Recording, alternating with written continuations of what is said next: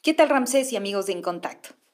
Las preguntas más frecuentes de quienes se acercan al Barzón en busca de ayuda, por estar sufriendo por un lado insolvencia y por otro la incesante cobranza con la amenaza inminente de una demanda, son ¿qué voy a hacer?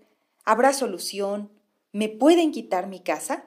Por eso es que en esta ocasión les daré las generalidades de qué hacer si le llega una demanda. Antes que nada, al momento de la visita domiciliaria, debe entenderse la diligencia con personal procedente del juzgado en donde se tramite el juicio de cobro, quien deberá identificarse plenamente con credenciales de su adscripción y enseguida le hará saber el motivo de su visita, datos completos del número de expediente o juicio que se sigue en su contra, quién lo demanda, la cantidad que se le adeuda y enseguida le preguntará si reconoce la deuda.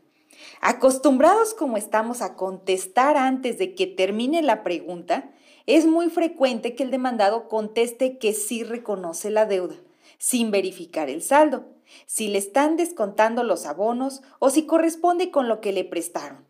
Por ello es importante no apresurarse a responder preguntas, pues al término de la diligencia le informarán que dispone de un lapso que va de los 5 a los 9 días, dependiendo de la naturaleza del procedimiento, para dar contestación por escrito a la demanda en el juzgado.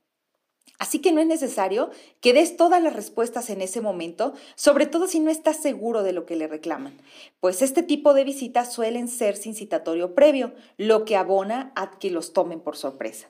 No se trata de faltar a la verdad, pero todo lo que diga será anotado por el actuario judicial en el acta, así que lo mejor es reservarse si se carece de la certeza.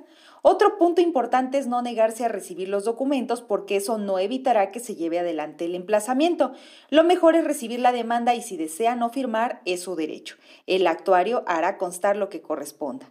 Al momento de recibir los documentos, cerciórese de que le entreguen una copia exacta del acta debe contestar la demanda dentro del plazo concedido para hacer uso de su garantía de audiencia constitucional. Si aún no te has inscrito a la Jornada Estatal de Defensa del Patrimonio Familiar, este es el momento. Yo soy Teresa Carvajal y esto fue Debo no niego, pago lo justo. Te invito a seguirme en mis redes sociales o a contactarme en el 2281 148502. Hasta la próxima.